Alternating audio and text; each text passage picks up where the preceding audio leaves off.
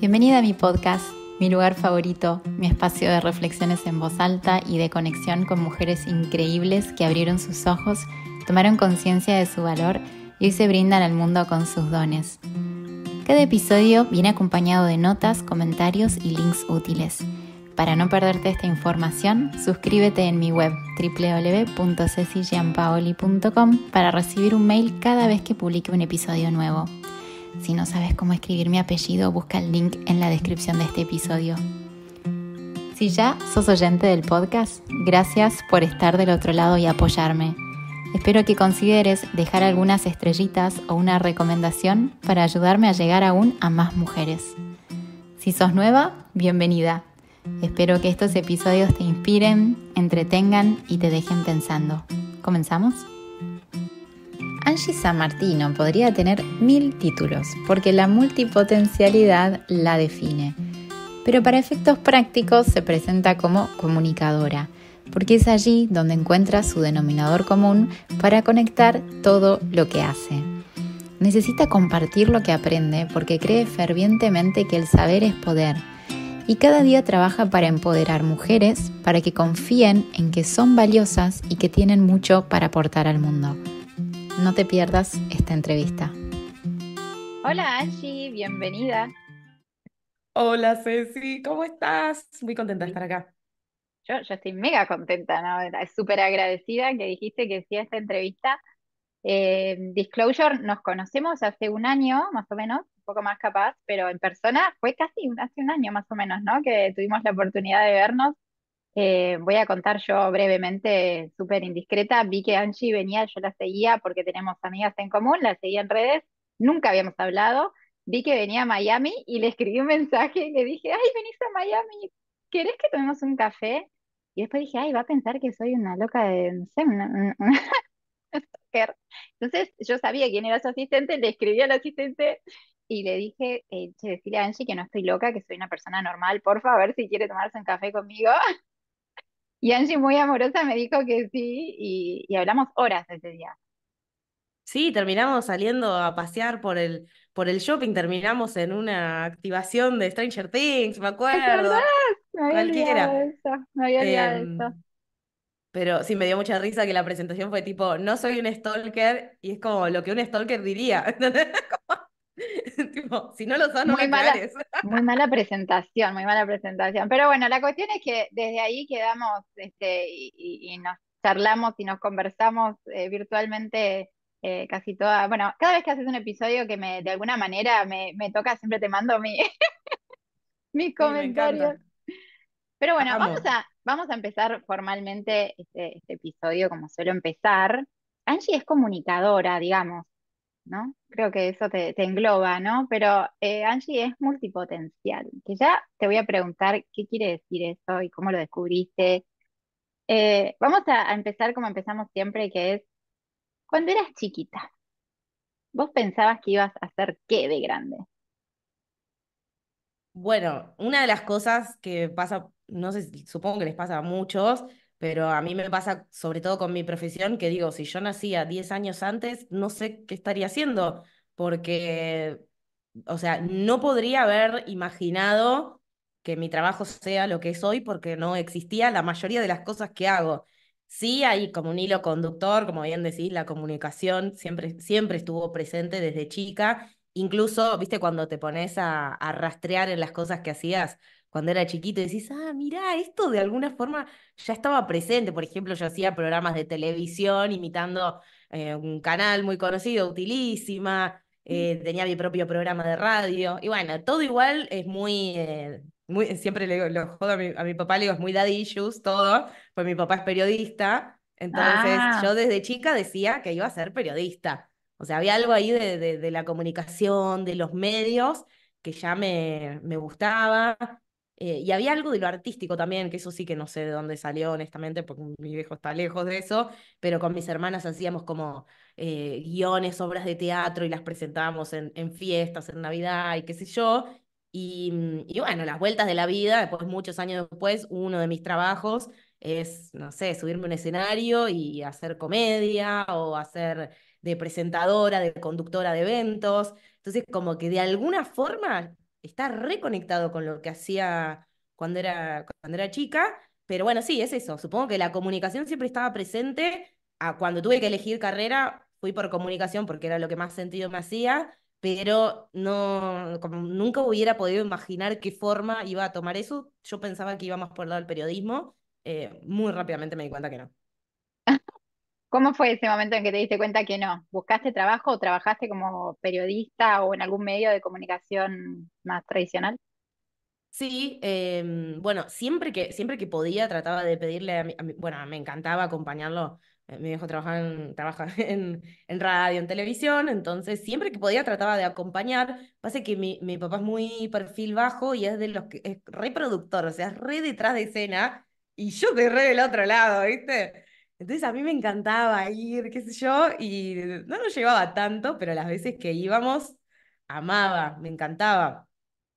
Y bueno, cuando fui creciendo, eh, estudiaba comunicación, siempre, siempre que podía alguna punta me tiraba, como, bueno, mira, tengo este contacto acá, eh, eh, y me ponía en contacto con alguien, pero para que yo trabaje, y por ahí, no sé, si vas a buscar al historial de, no sé, revista Noticias, hay dos notas mías, ¿viste? ¿En Como cosas así muy, sí, cosas muy random, eh, trabajé en, en programas de radio y qué sé yo, pero el- como que me terminé de dar cuenta cuando ya era un poco más grande y hubo un verano, yo trabajaba de, de, de maestra en un colegio, ese fue mi último trabajo en relación de dependencia. Eh, bueno, en relación de dependencia, por si alguien no conoce, el trabajo regular, fijo, ¿no? Como, no sé si en todo, a todo el mundo le dice igual. Pero bueno, tenía vacaciones, eh, enero, febrero, lo, que es el, verano, y, yo aprovechaba ahí para trabajar de otra cosa, en realidad, pues yo no quería trabajar en, en- ese era como mi trabajo fijo, si se quiere. Entonces una vez conseguí que, que mi papá me consiga para trabajar en la radio. Me pusieron como último bastión de los productores, en un programa re aburrido, y qué sé yo, pero a mí me sirvió mucho para estar adentro y entender un poco cómo era la dinámica laboral de, de, de- de- de los periodistas, de los productores, cómo era esto, sí, Sí, y la cotidianidad. el, claro, y el trabajo real, el trabajo real, más allá de lo que uno se imagina de el notero, el conductor y esto y lo otro, y la verdad que no me gustó, me desencanté muchísimo. Probablemente también fue mm, el contexto en el que entré yo y el lugar en el que caí, pero como que la, la dinámica laboral no me terminó de encantar y, y no, no conocía, sí, como que ahí dije, che, por ahí no, capaz que estuve bien en elegir la carrera de comunicación y no la de periodismo. Entonces empecé a darle una oportunidad a, a que la comunicación filtre para otros lados, porque a mí en realidad, la, no sé, como las cosas que me gustaban del periodismo, yo las sigo haciendo. Por ahí, no sé, la creación de artículos, escribir, eh, conducir, tengo mi podcast, o sea, en vez de tener, en vez de estar en un espacio de radio, eh, me produzco mi propio espacio en un podcast. Entonces, como que en realidad no era tanto por ahí el, periodismo lo que me interesaba, sino ciertas cosas que hoy en día las hago igual. Claro. Eh, hay una pregunta que vos haces en tu podcast que, que es el trabajo de oficina, ¿no? Y bueno, ahí un poco me, me gusta hacerte la voz también. ¿Tuviste trabajos previos antes de crear tu propio universo? Em, ¿eras maestra de qué? ¿Qué enseñabas? En realidad, en realidad no era maestra. En realidad, eh, a ver, mis trabajos de oficina fueron dos o tres, pero fueron varios años. O sea, fueron como ocho o nueve años, porque en mi cabeza no entraba otra forma de trabajar. O sea, mi aspiración era a conseguir en algún momento un trabajo así fijo, estable, pero que tenga un poco más que ver con lo mío, porque no, de verdad nunca tuve un trabajo así que digas, ah, bueno. Sí me habían contratado, o sea, ahí es donde yo pensé, acá llegué, que me habían contratado del, del colegio al que yo iba, ya cuando habían pasado varios años, me contratan como encargada de comunicación distrital, tenía mi propia oficina, era un rol como que sonaba re importante. Y a ver, es, es como de esos colegios, viste, que tienen como muchas sedes en muchos lados, era como, estaba en la parte más institucional, no es que estaba en el colegio. Pero de un día para el otro cambió un jefe y dijo, vamos a sacar a los soldaditos del anterior y vamos a mover a todo. Y ahí es donde también vi el detrás de escena de este tipo de instituciones, ¿no? Y estas cosas. y ahí es donde también se, se me cayó la miércoles el, el autoestima, porque yo pensaba que me habían elegido porque estudiaba comunicación y era muy buena y me ponen de encargada de comunicación distrital. Yo hasta creo que tenía hechas hasta tarjetas, ¿viste? Y de repente, cuando me sacan de ese lugar, me dicen, igual no te queremos dejar sin trabajo, te podemos ofrecer un puesto como secretaria en el departamento de inglés, que no tenía nada que ver. Nada que ver. Nada, nada que ver con nada. Y, y ahí también es donde em, empecé como un poco, o sea, de ahí vienen un poco mis ganas después de crearme yo mis propias oportunidades porque cuando venían de afuera es como que de una forma o de la otra eh, siempre terminaba sujeta a, decisiones o a cosas que no tenían que ver con, con lo que yo podía aportar, con, con un crecimiento profesional para mí. Así que bueno, nada, ahí es donde caigo como secretaria del departamento de inglés de mi colegio de toda la vida, que yo igual me llevaba bien con todo el mundo y la pasaba bárbaro, pero no tenía nada que ver con lo que estudiaba. Aunque bueno, la educación siempre me gustó mucho, así que eso siguió bastante presente. Pero ¿qué pasa? Era un colegio tan grande que la secretaria de inglés terminaba siendo la maestra suplente de todos, porque siempre mm. faltaba alguna profe. Entonces, por eso digo que mi último trabajo fue como maestra prácticamente, porque cuando no estaba en, en la oficina, siempre estaba o con los más chiquitos o con los más grandes, pero en algún lado estaba dando clases de inglés.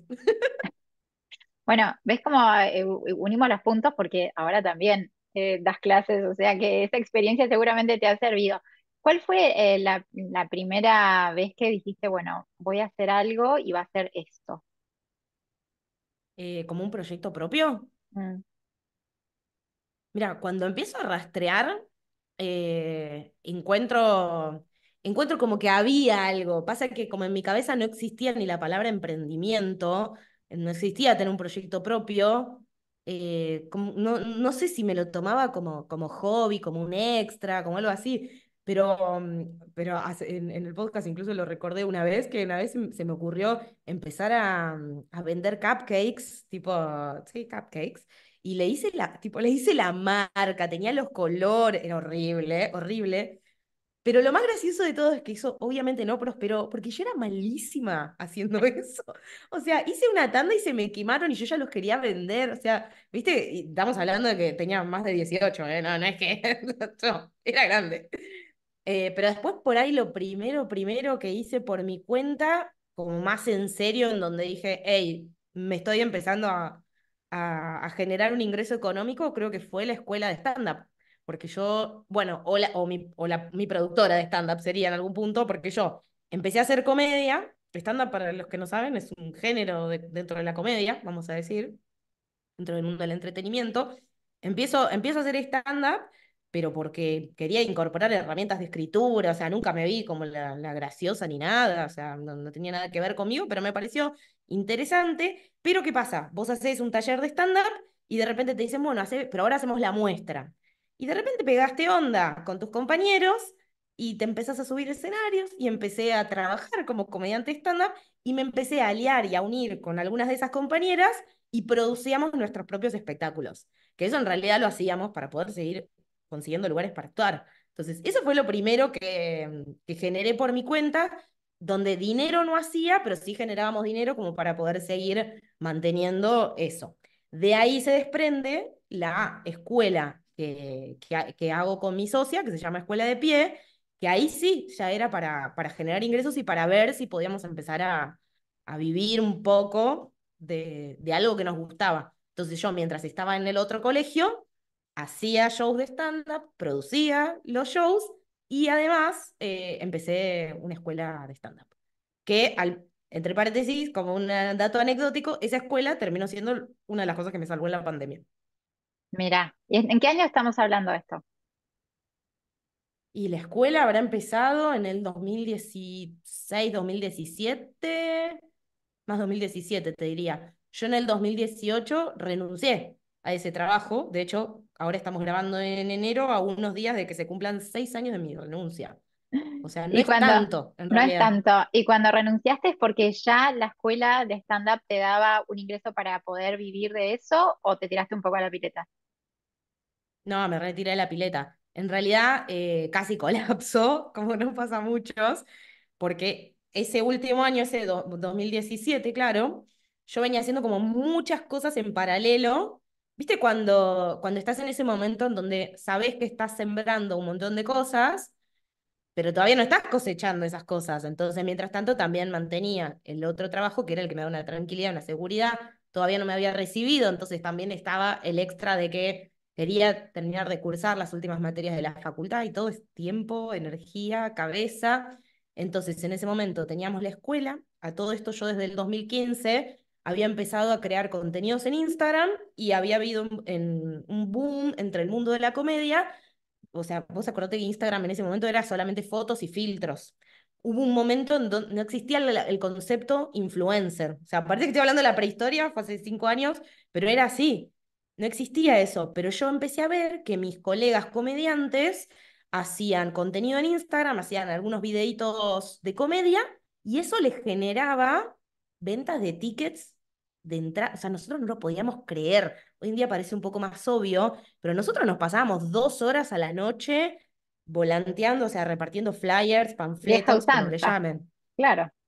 100%. Cuando empezamos a ver que podíamos empezar a tener eh, seguidores y que esa gente venía y después te pagaban entrada al teatro, ahí empecé a trabajar con eso, empecé a tener una comunidad muy grande, también empecé a escribir porque me gustaba escribir, eh, em, se empezó a armar una comunidad de lectores que, que leían las novelas que yo publicaba en Instagram, de gente que me seguía por los contenidos de comedia, entonces era como toda una bola. Yo eh, empecé a, producir mi propio espectáculo para hacer gira por el país, que, que después lo terminé haciendo con, con mi hermana también. Pero claro, durante todo ese 2017, todo esto fue al mismo tiempo, prácticamente no dormía y sí, vivía lo, un poco que es la, Lo que es la juventud. No, no, no, estoy precisa hacer eso. Bueno, igual, juventud o no, eh, me llevó a un punto de que no estaba disfrutando nada y un poco más eh, colapsado. O sea, en, ese 2017 yo ya, desde mitad de año que tenía ganas de, de renunciar, pero viste cuando estás muy cerca de como de, de, largar todo de una mala manera, que no está bueno. Y, y nada, y en ese año empecé a, a decir, bueno, me tengo que, me tengo que, me, tengo que arriesgar, me la tengo que jugar. No tenía, no tenía ahorro, no tenía un plan B, pero hice una negociación conmigo misma, dije voy a terminar el ciclo lectivo, además para no abandonar a, a los alumnos, viste a la directora, qué sé yo. Entonces dije, bueno, termino el ciclo lectivo en el colegio, me tomo las vacaciones y no vuelvo, porque si no, no, podía, me, me, tenía mucha resistencia a renunciar. Entonces dije, bueno, no vuelvo, suelto este trabajo y que surja lo que tenga que surgir. Total, no se me van a caer los anillos por salir a buscar un trabajo eh, de última que no tenga nada que ver con lo que estoy haciendo, pero para poder generar ingresos. Y bueno, esos primeros años fueron de, de, de o sea, la negociación conmigo misma fue esa, fue agarrar lo que venga, mm. vamos, a, vamos a tratar de ir descubriendo eh, qué, qué, podemos, qué podemos hacer para generar ingresos. Sí, había un pilar que era la escuela, pero no, no me generaba tanto. No me alcanzaba para vivir. ¿Cuándo hiciste el paso mm, del stand-up o todo lo relacionado al stand-up a volcarte a temas digitales y a abandonar? Porque en este momento haces stand-up. Sí, pasa que en realidad, bueno, es que está por eso para mí la multipotencialidad fue la respuesta perfecta para todo, porque mm, yo me peleo mucho con eso, o sea, no sé, vos te, te cruzás con un doctor y se tomó un año sabático y no decís, ah, bueno, no, entonces ya dejaste de ser doctor, ¿viste? Como, no, no pasa eso. Una, una, una abogada que deja de ejercer por un año, nadie dice, ah, no, pero vos ya no sos abogada, ¿qué te dedicas ahora? Em, yo creo que está presente la, la comedia, está presente la comedia, la educación, la comunicación, está presente en todo lo que yo hago. Pasa que va tomando formas distintas. De hecho, hoy en día el stand-up vuelve a estar muy presente en mi vida pero en servicios que estoy ofreciendo y vendiendo que, a personas que conocí en el mundo de los negocios digitales. Entonces todo se conecta con todo. Pero bueno, el freno, si querés, de, subir, de subirme escenarios o de hacer gira con mi propio show o de dedicarle como más cabeza a la Angie comediante, fue medio em, en el 2020 cuando vino la pandemia, en un punto. Ahí dijiste, la escuela me salvó en la pandemia. Ahí, ¿Por qué? La convertiste en virtual? Porque, porque a, mí, a mí ya me gustaba todo lo que tenía que ver con comunicación, con marketing, o sea, toda esa parte, de hecho mi especialización de la carrera no terminó siendo periodismo, sino terminó siendo publicidad. Entonces yo ya venía en contacto con lo que era comercialización, bueno, marketing, eh, bueno, todas esas cosas, venía siguiendo un montón de, de formadores, de mentores del mundo online, me venía encantando todo eso, pero obviamente que eh, era muy distinto, o sea, siempre, siempre encontraba, trataba de buscar la vuelta de cómo puedo conectar esto con lo que yo ya estoy haciendo, porque es tan físico subirte a un escenario, hacer una gira, dar clases de stand-up, era todo muy presencial, muy presencial. Y cuando, cuando es el 2019, un año antes de la pandemia, yo ya le venía diciendo a mi socia que tenía ganas de hacer la escuela de stand-up en formato virtual, que era una forma para mí también de empezar a meterme en el mundo de, de los infoproductos, de los negocios digitales, desde algún lugar en donde yo podía aportar, digamos en ese momento no existía ninguna academia que sea eh, artística. O sea, hoy en día, hasta nosotras tenemos amigas en común, por ejemplo, Pau Farías, que tiene una hermosa academia de improvisación virtual, pero hasta ese momento, yo con cada comediante que hablaba era, no, no, no, esto virtual no se puede hacer. Esto es presencial, esto es presencial. Y yo le decía a Manu, no, pero nosotros tenemos que poder tener nuestros cursos online. Después el que quiere venir al presencial puede venir al presencial, pero, por ejemplo, alguien que está en otro país o en otra provincia ni siquiera tiene ah, ninguna oportunidad. Entonces, podemos hacerle llegar esto.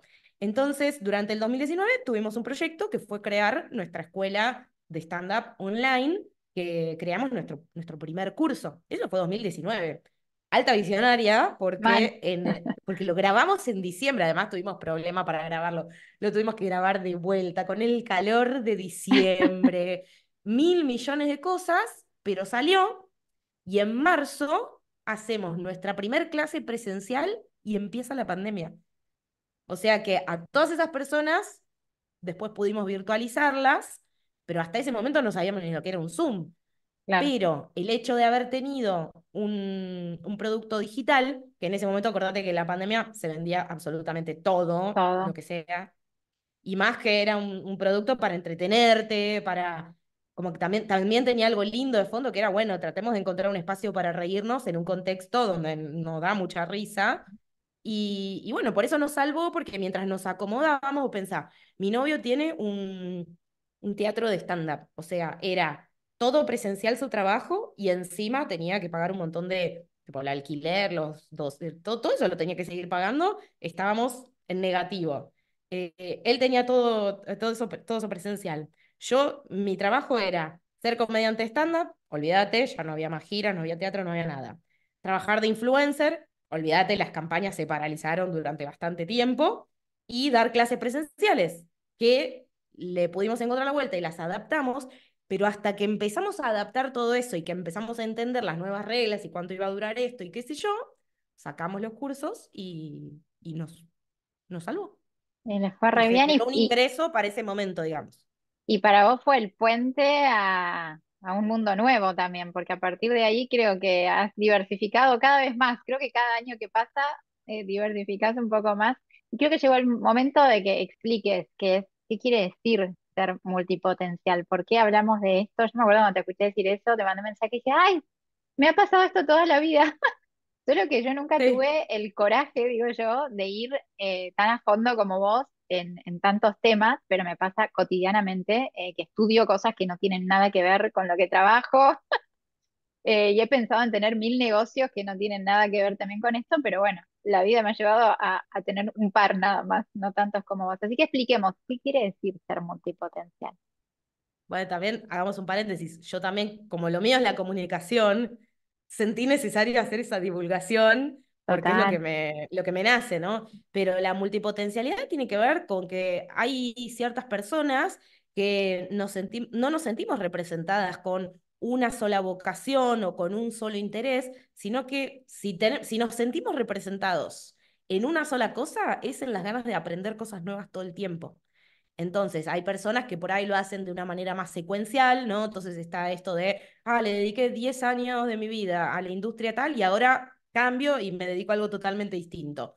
Ah, existen como, como es más ese formato y si no están las personas más como, como, yo por ahí que me gusta como tener en paralelo muchas cosas eh, y, perseguir muchos intereses y, a veces es simplemente por el placer de aprender algo nuevo y a veces necesitas incorporarlo a, a, tu vida profesional, a tu vida laboral. Eh, por eso también el podcast se llama Emprendedoras Multipotenciales, porque yo cuando conecto por primera vez con este concepto, empiezo a estudiar mucho, eh, empiezo a buscar como toda la bibliografía que había sobre el tema, casi toda en inglés, esto parte de una, de una charla que vi de Emily Wapnick en, en las charlas TED, y empiezo a buscar más, más, más, no había tanto, pero, pero dentro de lo que había, lo que explicaban es que no necesariamente tenés que traducir esa multipotencialidad toda a tu área laboral. O sea, algunas personas eh, se sienten bien manteniendo algo como, algo como hobby, algo como diversión, de algún lado generas el dinero, con otro lado, como que hay distintas, distintas formas de vivirlo pero mi podcast se llama Emprendedoras Multipotenciales porque encontré que a mí no me alcanzaba eso tampoco. O sea, yo necesitaba esa multipotencialidad, volcarla sí o sí a mi ámbito laboral. Porque si yo estoy trabajando, o sea, a mí me encanta el stand-up, por ejemplo, me encanta. Ahora, el año pasado no tenía ganas de subirme a un escenario. Entonces, yo esa herramienta sé que la tengo, sé que la puedo poner en uso para otras cosas, pero si, me tengo que, si tengo que generar mis ingresos subiéndome a un escenario, la voy a pasar mal. Entonces yo lo que necesitaba era generarme un trabajo o varios trabajos o varios ingresos en donde yo pueda desarrollar mis múltiples pasiones y mis múltiples vocaciones con el timing que yo necesito. Porque una de las necesidades básicas que tenemos los multipotenciales es la diversidad. Por eso te puede encantar hacer estándar, te puede encantar escribir, te puede encantar, digo, estoy hablando de mí, obviamente, los negocios digitales o dar clases, pero necesito que eso en mi vida se traduzca en variedad, no en hacer todo una sola cosa, todo otra sola cosa, o uno que me dé dinero y el otro que no. Me encanta. y, eso por lo menos es, mi caso. Y no solo a través del podcast, sino también que enseñás a otras mujeres cómo poder vivir o generar ingresos, si no es que es el ingreso principal, ¿no? Pero generar ingresos o monetizar alguno de esos intereses que tienen. ¿Qué, te pasa cuando te encontrás con estas mujeres? ¿Por qué decidiste enseñar? ¿Cómo fue ese proceso? Bueno, hay una frase que voy a decir, que es de un mentor mío, Nico Marrero, que me encanta, que dice, tu nicho es tu herida, ¿no?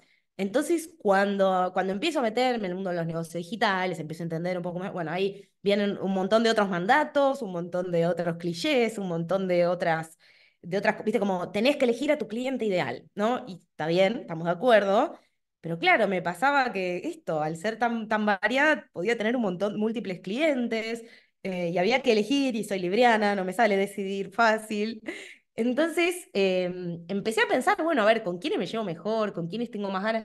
¿Qué me, qué me mueve más en la vida cotidiana? ¿Con quiénes me encuentro conectando? ¿Con quiénes me encuentro hablando? ¿A quiénes me encuentro enseñándole, enseñándoles cosas?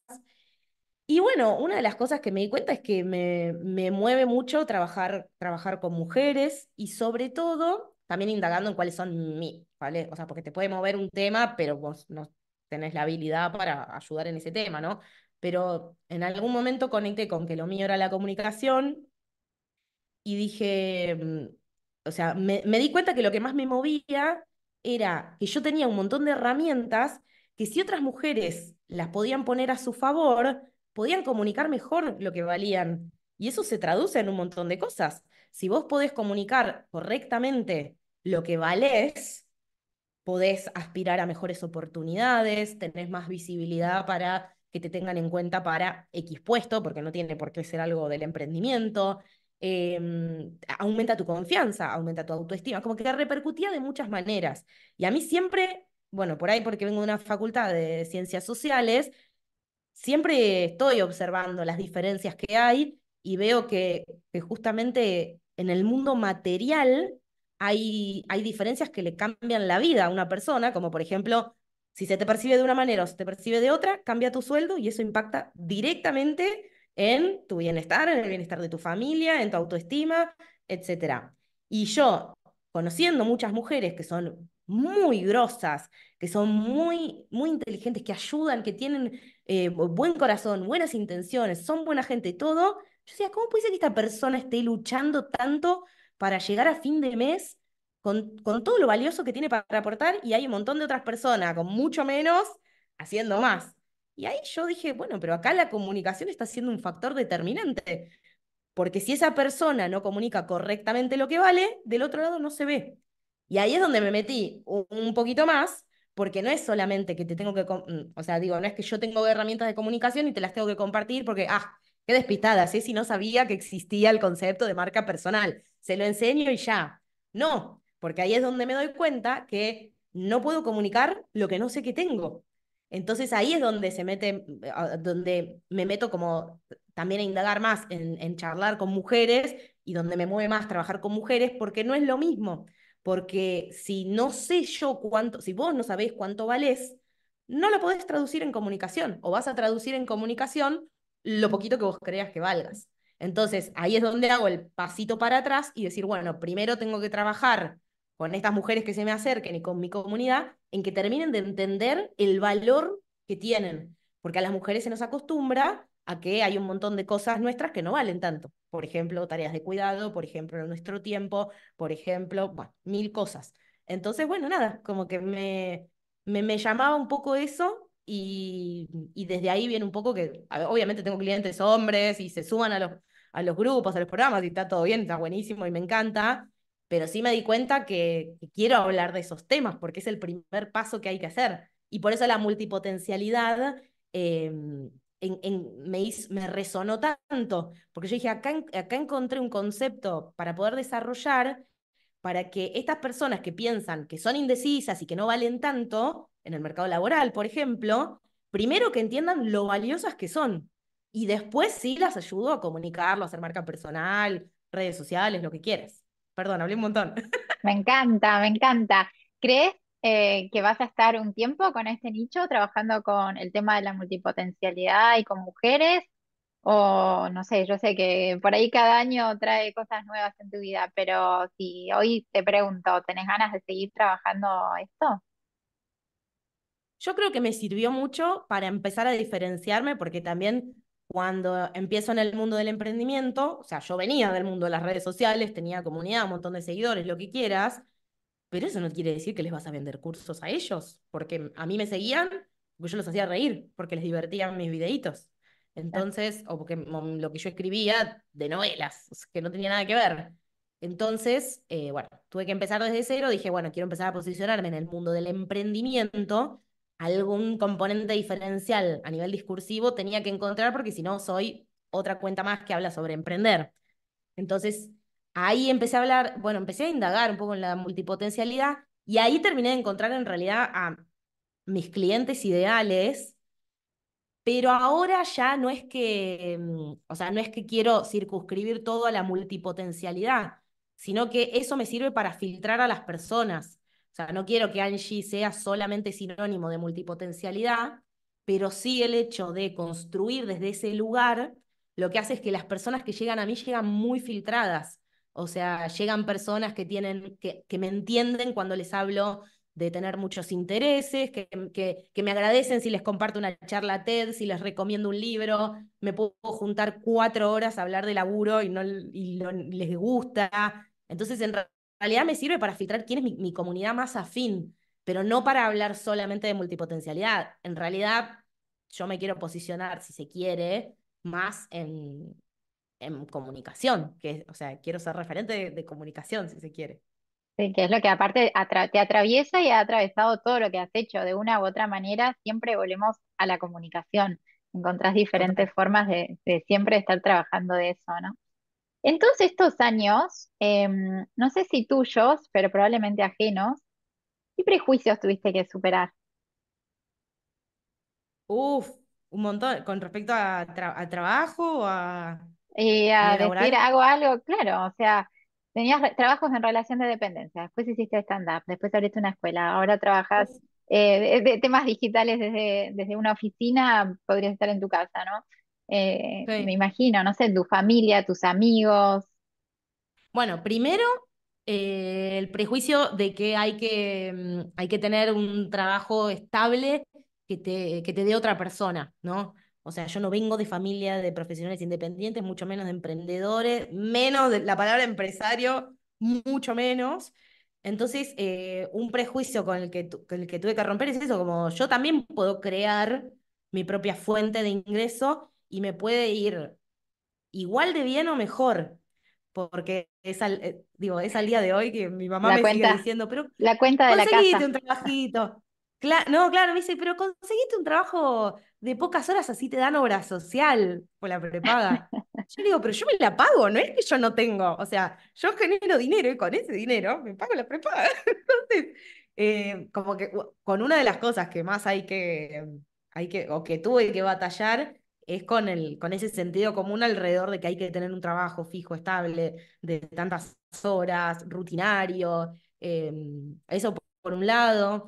Después, bueno, con respecto al mundo artístico, que el arte es, es, tu pasión, entonces no es algo que hay que vender, ¿no? Todo, todo lo que tiene que ver con mentalidad alrededor del dinero, tuve que trabajar muchísimo y sigo trabajando muchísimo, muchísimo, pero voy como rompiendo, ¿viste? ¿Viste cuando vas pasando como a distintas metas? Eh, en el mundo emprendedor también, porque hay mucho, no me acuerdo quién le dice, eh, emprendicienta, le decía, creo que es Mary Figueroa, que como que viste esta cosa de que eh, si sos emprendedora, la remas, trabajas 24 horas por día y siempre llegas con lo justo y comprarle a tu amiga emprendedora porque... Y no está mal, pero no, es a, no, es no es a lo que aspiro para siempre y no me gusta quedarme tampoco en... Viste que a veces es medio cómodo decir, bueno, esto es lo que me tocó, como soy emprendedora y, puedo manejar mis horarios y puedo tener libertad geográfica, la contracara de eso es que tengo que ganar poco, que nunca sé cuál es mi sueldo y que vemos si llego a fin de mes. Y yo dije, no, porque empecé a ver que había un montón de, de, de mujeres que tienen sus propios negocios digitales, que no eran tan diferentes a mí, que, que estaban teniendo la vida que yo quiero, con, eso, con el trabajo que yo quiero. Entonces ahí es donde tuve, tuve y sigo teniendo que romper muchísimo. Creo que también estar en Argentina me pone todos los días de cara a seguir trabajando esas cosas, estar rodeada también de gente que no es, o sea, me, por suerte me empecé a armar una comunidad em, como mi tribu, ¿no? Entre las que estás vos, de emprendeamigas y empezar a, a conocer otras mujeres que tienen sus propios negocios, con las que puedo hablar de estos temas, porque claro, o sea, mis amigas del colegio todas tienen trabajos tradicionales, no está, no es ni mejor ni peor, pero hay cosas que no las van a entender. Entonces, no, clave. ahí hay clave, clave tener una comunidad, una tribu, una red de personas que, con las que puedas hablar, que te entiendan, porque los prejuicios muchas veces eh, nos frenan y otras veces te, se te pegan, ¿viste? Eso es, te, hace dudar, ¿no? Pero si la obra social me la puedo pagar yo, ¿no? Em, me parece vital. que depende mucho, muchísimo, muchísimo depende de quién te rodeas. Muchísimo. Esa es una de las cosas que más me que más, más trabajé, como ver de quiénes me rodeo, no porque, de vuelta, no porque alguien sea más bueno o menos bueno, lo que sea, pero sí me di cuenta que en ciertos entornos hay cosas que están, hay ciertos sentidos comunes que no necesariamente son válidos para todos. Por ejemplo, esto que me pasaba en el mundo artístico, de que, bueno, eh, el arte se paga lo que, lo que se puede y en realidad lo ¿cómo vas a cobrar esto? Y y, y, no se vive, no, se vive del amor al arte. sí, o por ahí son artistas que después tenés que dedicar una gran parte de tu tiempo a otra cosa que, que sufrís y que no disfrutás. Entonces, como que ahí dije, bueno, pero por ahí primero hay una, hay una oportunidad para repensar las reglas de juego de esto. Y de última, bueno, ahí validaré o no la hipótesis de si se puede vivir de esto o no. Pero como sí aprender a, creo que esto es algo bueno de la multipotencialidad, que al, que, al aprender distintas cosas eh, muy distintas entre sí, estoy rodeada de distintos grupos muy distintos. Entonces, cuando de repente estoy rodeada de empresarios que hablan todo el tiempo de, de dinero y de millones y qué sé yo, voy igual un poco a hablar también con los de mis facultades sociales para eh, que, me llenen un poco la cabeza sobre el, capitalismo y no sé qué. Pero también después voy con los artistas y, vemos también de, no olvidarnos la parte estética, la parte de, sentido, ¿no? Como me parece que, es, buscar una combinación de todo, pero sí es verdad que en, distintos sectores tenés distintas como reglas de juego, pareciera que están impuestas y que a veces hay que animarse a cuestionarlas. Y los multipotenciales tenemos eso a favor, que como vivimos varios universos, nos da la, perspectiva de poder meternos en estos, em, sí, como en estos, en estos micro, micro burbujas y decir, che, paren, miren que en otro lado esto se está pensando de otra manera. ¿eh? Fíjense que acá podemos hacernos esta pregunta o podemos combinar con lo que están haciendo estos otros. Creo que es, ese es un poco cómo funciona mi cabeza. Totalmente. Angie, ¿qué le dirías a otra mujer que es multipotencial y que por ahí se siente abrumada o, que se acaba de dar cuenta que, había una palabra que la podía ayudar a definirse? ¿Cuál sería un consejo? Eh, que haga mi curso. Ah, se vendía. Te, dejé, te la dejé, ¿viste? Te la dejé bien. Es chiste, pero si querés no es chiste. no, sí, sí les diría, a ver, cosas para recomendar, vayan al podcast y traten de buscar algún ejemplo que las represente. Una de las cosas que yo más trato de hacer es entrevistar, bueno, vos estuviste entre una de mis entrevistadas, trato de entrevistar distintas mujeres multipotenciales que de formas diferentes viven su multipotencialidad de una manera que yo veo como exitosa y que ellas eh, la sienten exitosa para sí mismas, ¿no? Cada uno con su propia definición de éxito. Pero a mí, por lo menos, eh, cuando, viste esto que te decía, a veces uno, no, hay cosas que ni te las podés imaginar o ni las podés soñar. Entonces es muy importante ver ejemplos de otros, porque cuando vos ves modelos, cuando ves ejemplos, es inspiración. Vos decís, ah, mirá, si esta mina está haciendo esto, quiere decir que posible es. Entonces ahí te permitís empezar a soñarlo y eso después recién lo podés bajar a una visión, a un plan. Si es algo que vos no crees posible para vos, ni siquiera ah, eh, lo, podés imaginar. Entonces, bueno, una recomendación que les haría es ir al podcast, buscar alguna, alguna de estas mujeres que las represente, escuchar las historias.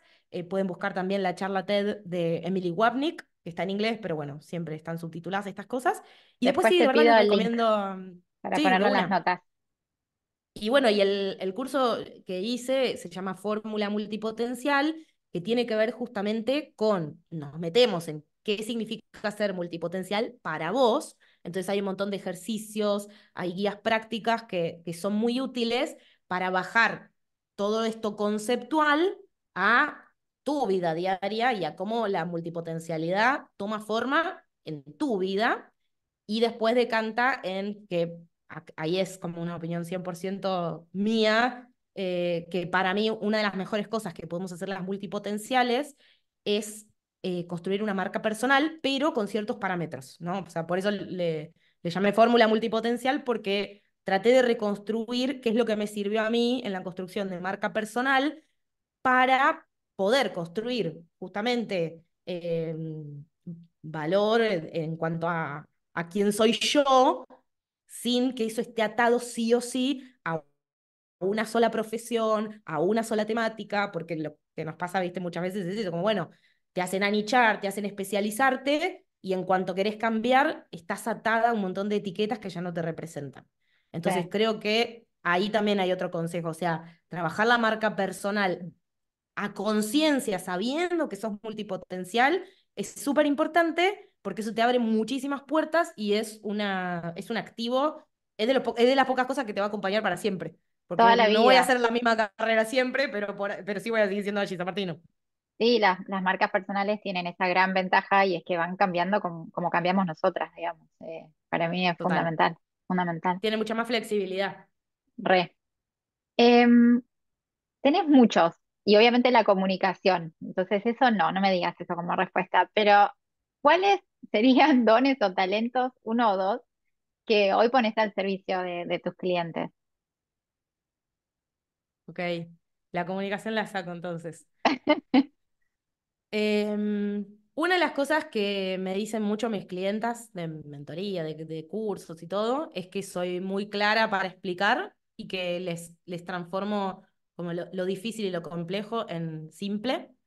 Y creo que esa es una de las cosas que pongo al servicio, pero no porque sea una habilidad que yo traje innata, sino porque mi cabeza es tan enredada justamente la multipotencialidad entra un poco en todo esto, es tan enredada que yo tuve que desarrollar esa habilidad para explicarme a mí misma lo que pienso. O sea, básicamente, y creo que eso terminó traduciéndose en que comunicación más esta, esto que necesito explicarme a mí misma, se termina traduciendo en que, bueno, como yo ya procesé la data, soy buena procesándola para otros y compartiéndola y divulgando eso. Entonces, bueno, esa creo que es una de las cosas. Buenísimo, buenísimo para tus clientas. ¿Otra Angie, más? ¿te animás? ¿Te animás a otra? Ah, no, pensé que eran varias cosas. No, Dale, podría sí, ser todas las que te el... animen. No, bueno, puede ser el, el sentido del humor, creo, eh, que, que termina apareciendo en, en la mayoría de mis, de mis vínculos o en las cosas, y creo que hace que sea como bastante ameno dentro de todo. A veces les quemo el cerebro durante tres horas dando clase, pero poder meter un chiste, poder descomprimir, descontracturar, creo que también ayuda. sí. Bueno, eso, eso es, con todo, ¿no? Creo que es algo que, que va con vos en la vida. Yo cada vez que veo, te mando mensaje o escucho, siempre tengo una sonrisa porque te- ya te escucho y, no sé, transmitís algo, creo que hasta en la forma en la que hablas, que es así como de buen humor. Em, yo sé que para vos por ahí esta pregunta va a ser muy difícil, pero ¿qué pensás que vas a estar haciendo de acá a 10 años? ¿Cómo te ves?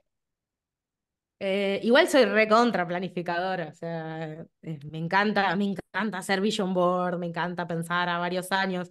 Pasa que estoy en la mitad de, ¿viste, viste cuando te planificás a cinco Por años? eso te Y dije, estoy, en la mitad de eso, entonces como no tengo idea 10.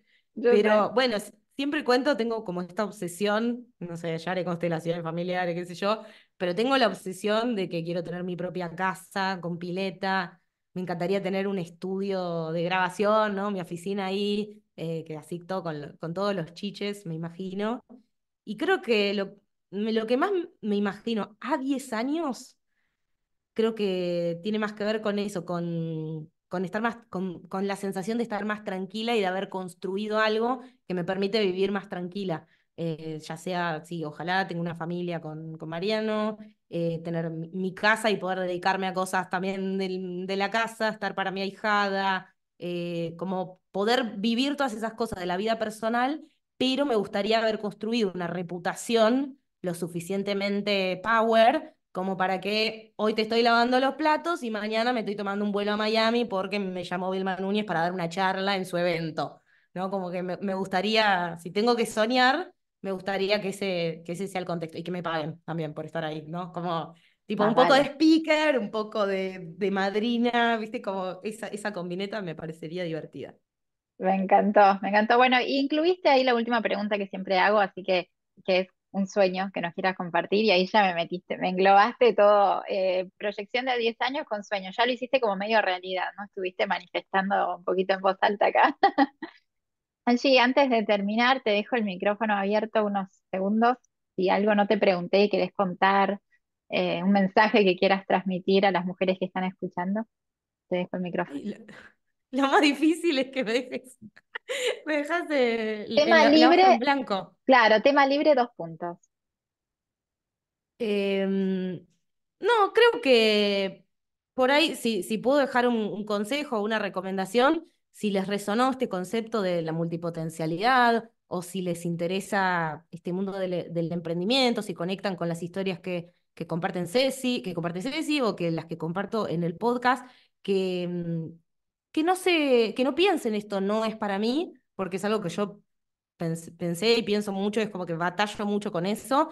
Y cada vez que me propongo algo y que lo empiezo a, a contar y me empiezo a rodear de las personas correctas, sucede y suceden cosas que yo ni me, ni me animaba a soñar. Entonces, si puedo dejar un consejo, es eso, que, mm, que si hay algo como que lo, lo tenés ahí como en el fondo, como, uy, tengo, ni me animo a decir este sueño que tengo, empezá a buscar personas que lo hayan logrado y empezá a conectar con personas con las que puedas hablar de eso como, como si estuviera todo bien.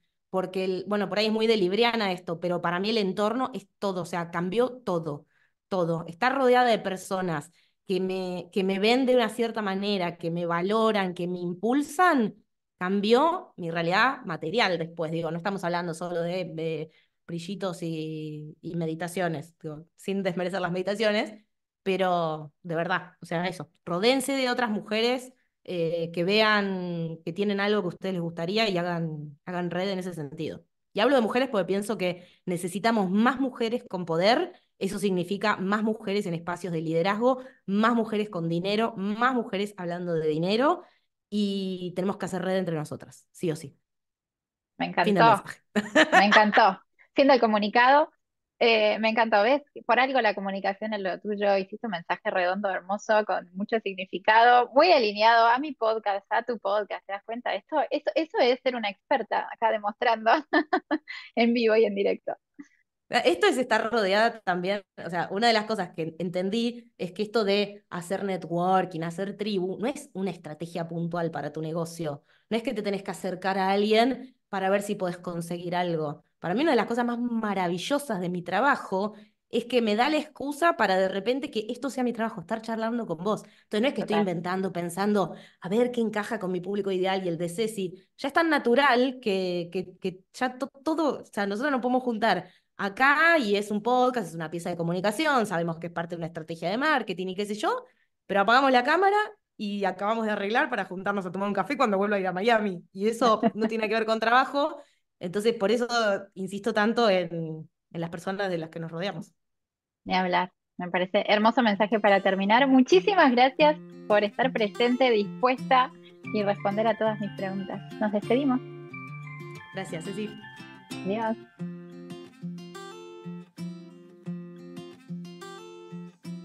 Gracias por llegar al final del episodio. Si te gustó, te animo a que me escribas y me cuentes o se lo mandes a esa mujer que sabes que le va a servir. Hasta el próximo episodio.